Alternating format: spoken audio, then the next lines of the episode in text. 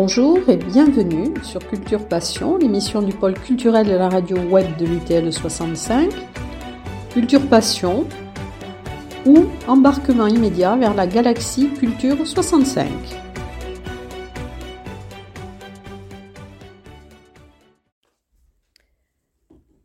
Alors, dans Culture Passion, nous rencontrons donc à l'occasion de Donne-moi ta main euh, l'auteur de cette pièce, Gloria Carreno, qui a joué la comédie, qui a écrit des nouvelles, qui est auteur, qui a été aussi photographe, qui maintenant est romancière.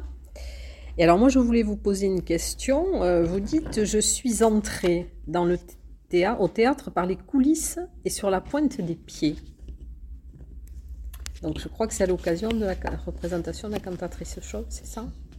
Euh, ben, En fait, ma carrière, entre guillemets, de comédienne a commencé au, lycée, où j'ai joué euh, dans des pièces écossaises écrites par un de nos professeurs d'anglais. J'étais dans un lycée extraordinaire qui était très dynamique et qui nous a permis de toucher à, à beaucoup d'activités que je n'aurais pas découvertes auprès de ma famille. Je suis issue d'un milieu modeste et la possibilité d'évoluer dans un milieu qui encourageait tous les talents a été extraordinaire. Donc, j'ai commencé à l'âge de 16 ou 17 ans. Et, ensuite, euh, oui, effectivement, la cantatrice chauve en français, s'il vous plaît, à l'université d'Édimbourg. Je jouais euh, Madame Martin, le rôle que joue Anna. Anna avec beaucoup moins de précision sur le texte, j'ajouterais, parce que la fin de la pièce est un peu compliquée.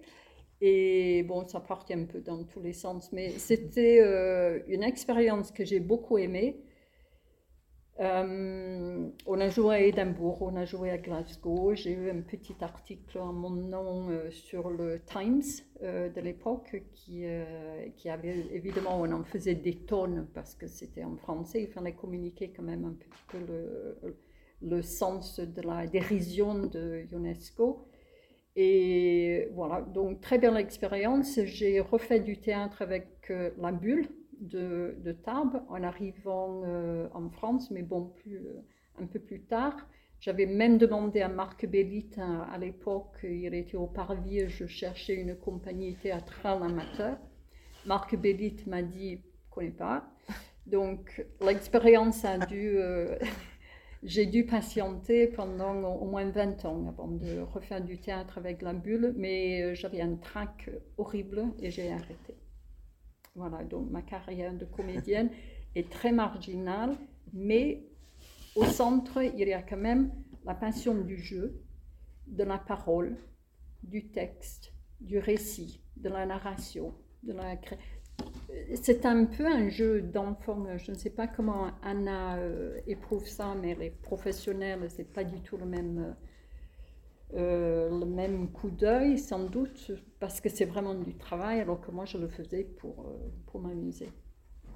Alors, sur la pointe des pieds de ce côté-là, et aussi parce que j'ai, euh, je me suis accrochée au pan du veston des comédiens du département pour leur demander s'ils avaient besoin de photos. J'ai fait beaucoup de photos de scènes à un moment donné, parce que ça me permettait d'être là, au moment de la répétition, qui est un moment de, découverte absolument incroyable que j'adore et que j'adore encore.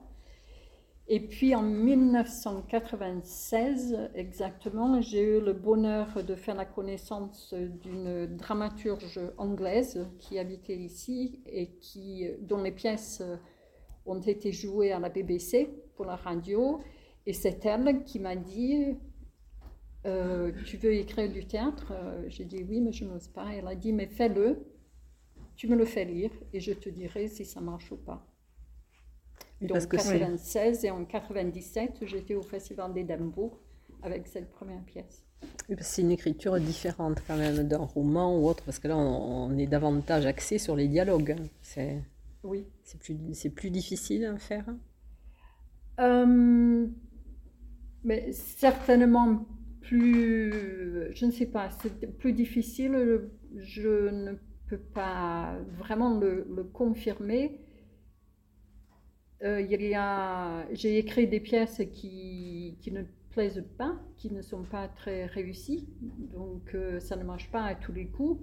Et c'est un bonheur quand on, a, quand on arrive évidemment à, faire une pièce qui est de vrais personnages, un, joli récit, des points de chute. voilà, il y a beaucoup d'ingrédients et je m'estime encore en apprentissage. Moi, je voulais revenir sur quelque chose que vous avez un peu effleuré, mais au début, vous avez énormément photographié les comédiens. Mhm. C'était, euh, voilà, qu'est-ce que, c'était dans quel but? Et vous vouliez pérenniser quelque chose? Qu'est-ce que C'était ma façon de leur dire, je vous trouve beau. Ah, d'accord. Et je vous trouve, j'adore votre jeu, j'adore ce que vous faites.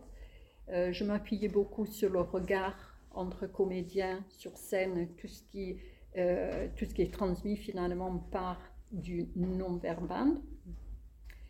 Et euh, voilà, et c'était aussi, euh, comme je vous disais, une façon de, de m'infiltrer un petit peu incognito. Personne ne savait que je voulais écrire du théâtre à, l'époque, je ne l'ai pas dit, je n'ai jamais osé le, le, dire, mais je le recourais après. Oui. Alors oui, vous disiez que c'était d'ailleurs pour prolonger un sentiment fugace, la photographie. Tout à fait. C'est, je vous trouve beau et je, je vous offre euh, cette mmh. photo. Et il y a des, euh, j'ai la chair de poule de ce que vous, euh, ce que vous évoquez là. Les sensations dans un spectacle vivant sont forcément fugaces et à chaque représentation, on en ressort avec un vécu autre. Le partage avec le souffle du comédien dans une salle, ça n'a rien à voir avec le cinéma où on, a, on est face à des images euh, en conserve. C'est du virtuel. C'est du virtuel. Oui. Alors que là, on partage vraiment, on partage vraiment avec les comédiens. Donc, fugace, parce que le plaisir est toujours fugace, il faut toujours. Euh, le bonheur est une boule que l'on poursuit tant qu'elle roule et qu'on pousse du pied quand on s'arrête. Ce n'est pas de moi, j'ai oublié qui a dit ça, mais les sensations au théâtre, c'est euh, ou le plaisir que j'éprouve en tant que spectatrice au théâtre, c'est ça, c'est il faut que je vois, que je revoie et que je revive. Voilà, je ne me lasse pas de mes propres pièces, mais, mais par la même occasion, je ne me lasse pas des pièces des autres. Le repas des fauves, je l'ai vu donc au moins cinq fois. Les pièces de, de Mercier, enfin, je ne vais pas évidemment toutes les énumérer, mais je revois les pièces avec beaucoup de plaisir et, essayer de conserver ce sentiment de, bonheur, euh, de flottement un peu quand on est vraiment emporté par le talent des comédiens sur scène, c'est extraordinaire. Alors vous dites aussi que l'écriture dramatique euh, vous inspire, mais qu'elle vous aspire. oui, oui. oui l'écriture euh, donne le, vertige. Alors déjà, avoir l'idée, euh, elle est nébuleuse, évidemment, au départ. Euh, dès qu'on commence à écrire, on a mille choix à faire à chaque ligne. Et il est très difficile, enfin, il est difficile, c'est, il faut prendre sur soi de faire un choix en sachant qu'il y a d'autres possibilités que l'on va laisser au bord du chemin. Et parfois, il faut rebrousser chemin parce que en théâtre, il y a un personnage qui va vous, vous, parler, pour ainsi dire, et pour dire mais je ne dirai jamais ça, hein. je ne ferai pas ça. Donc, il faut rebrousser chemin et trouver l'endroit où le, personnage, où, on n'a pas permis au personnage d'être fidèle à lui-même il ne faut pas... Alors, ça semble vraiment ésotérique ce que je dis, mais il faut que le personnage existe par lui-même et qu'il soit respecté, qu'il se fasse respecter et qu'on l'écoute plutôt que de lui imposer des choses. Mais quand ça s'envole, quand on entend les voix des personnages, c'est extraordinaire. Et quand vous avez écrit, est-ce qu'après, par exemple, vous essayez ou de lire ou de faire lire pour voir justement ce que ça donne euh, quand c'est sur scène, avant de d'écrire, enfin de clôturer un scénario, par exemple, oui. ou un texte? Oui, j'ai deux ou trois amis euh, qui sont très généreuses de, de, leur temps et qui sont très diplomates surtout, parce qu'il faut l'être, et qui, euh, qui lisent mes textes avant que je propose un texte à un metteur en scène ou à un comédien. Alors vous avez écrit 16 pièces, dont une en particulier, une saison avant, vous avez lu en Grande-Bretagne une, des critiques dithyrambiques, en particulier bon, dans le pays de Shakespeare, où on vous a quand même qualifié de Shakespeare des Hautes-Pyrénées. Alors je trouve, qu'avez-vous ressenti à ce moment-là? Et puis euh, les Hautes-Pyrénées euh, ont été très fiers bah, de, de, de, bénéficier de, ce, de cet éloge aussi quand même. Euh, bon, D'abord, c'est quand même un peu exagéré. c'est même très exagéré. Moi, j'ai lu cela. Oui, oui, oui, bien sûr, je l'ai lu. C'est vrai que les critiques à Londres étaient différentes, ah oui. mais ils sont beaucoup plus, euh, beaucoup plus attirés par le spectacle vivant qu'ici, on va dire, dans les Hautes-Pyrénées. Euh, L'accès, euh, la compagnie qui a, qui a produit la pièce avait déjà une bonne renommée, a fait beaucoup de publicité et les, les journaux sont preneurs. Donc, on a eu des journalistes dans la salle qui sont habitués à Shakespeare, etc. Et c'est vrai que euh, pour cette pièce-là, j'ai vraiment fait un gros effort de mimétisme sur le langage de l'époque. La pièce euh, existe en anglais et en français. J'ai fait le même effort pour épurer le vocabulaire pour que ça ressemble vraiment à une petite pièce inconnue de l'époque, pas forcément de Shakespeare, bien entendu. Alors quand j'ai vu le titre, je me suis dit, bon, ça, ça, attire un peu le regard, mais de là à prendre ça au sérieux, vraiment, il faudrait voilà, être, avoir euh, la possibilité de s'auto-duper, euh, ce, que, ce que je n'ai pas. Moi, j'ai lu quand même que vous écriviez comme Shakespeare. Ils ont oui, c'est ce qu'ils ont dit. Attendez, franchement, euh, hein, c'est pas rien quand même. Hein, voilà. C'est le, choix du vocabulaire, le choix. Euh, j'ai aussi, je me suis aussi essayée à, au phrasé de Shakespeare, mmh. c'est-à-dire au lieu d'écrire en alexandrin, ce qui était commun à l'époque euh, en France au XVIe, j'ai écrit en pentamètre iambique. Alors, c'est un français qui est très ronflant, ça veut dire des phrases à 10 pieds. Et je me suis essayée à ça. Apparemment, vous y êtes très bien parvenu, hein, parce que vu euh, ce que j'ai pu lire, c'est. Oui, c'était très élogieux. Ah, c'était mérité, sans doute. Et aussi la comédie française, le bureau de lecteur de la comédie française a retenu le, texte en français. C'est cela, c'est ça aussi. Oui, mais ça, le livre a dû rester sur une étagère parce que ça n'a pas été joué. Un jour. Peut-être. Un jour. Alors, moi, je vais revenir sur des sujets un peu plus, euh, pas tristes, mais enfin différents. Euh, dans plusieurs pièces, la mémoire et le secret euh, sont omniprésents. Alors, est-ce que, est-ce que ce thème vous semble important et vous permet d'évoquer et peut-être d'exorciser certaines bévues de l'histoire Oh, c'est une grande question. J'espère que je vais faire preuve d'un peu de compétence pour y répondre. Les bévues de l'histoire.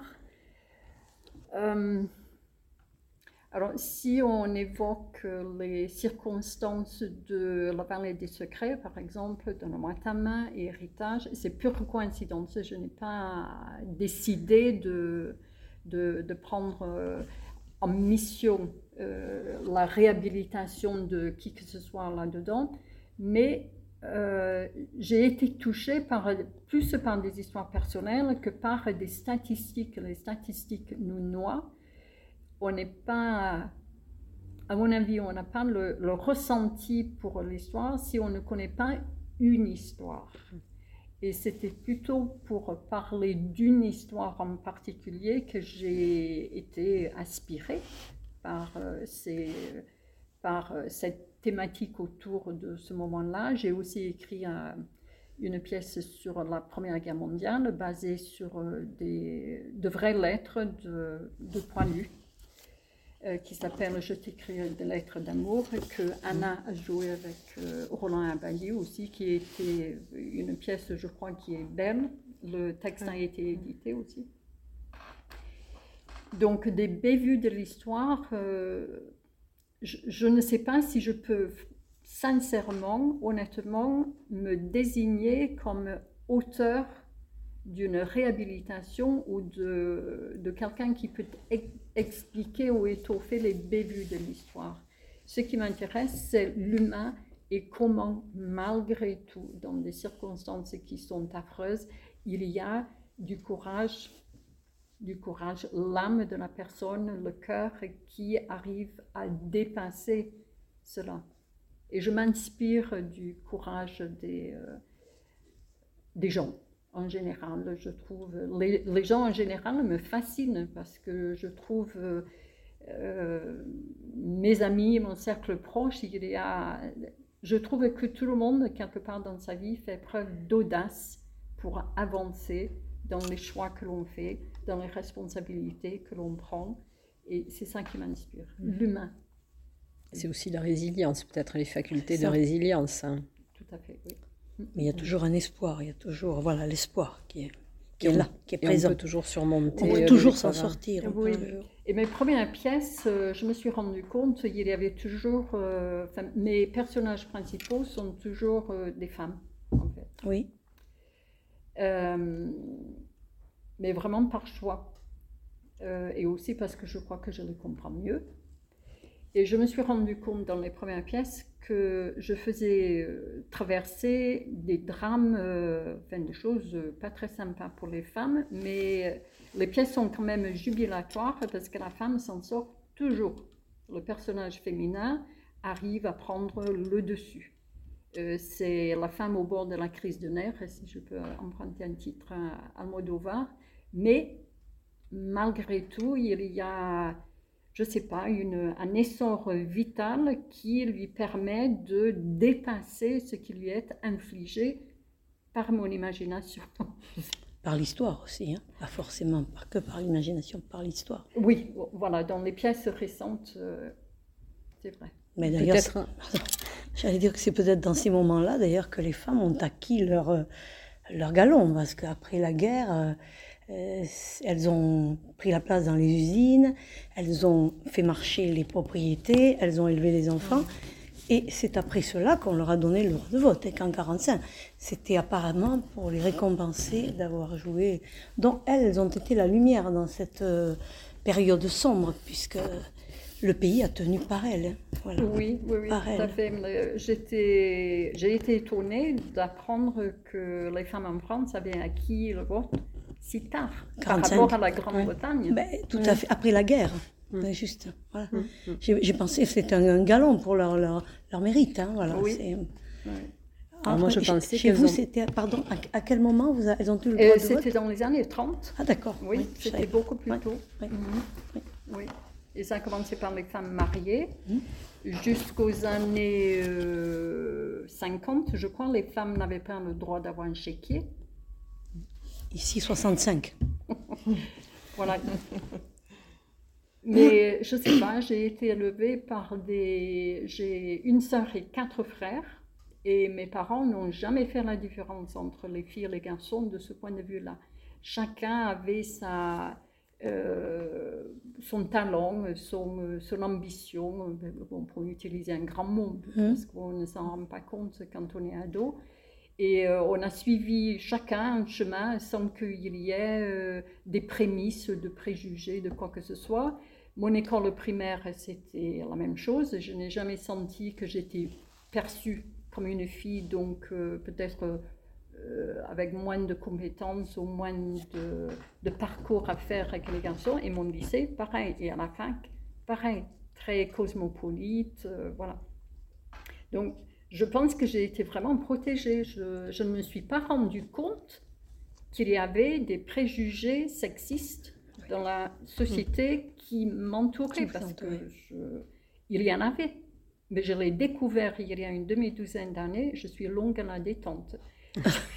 je, l'ai découvert à travers un film sur euh, la première grève de femmes dans une usine Ford en 1970.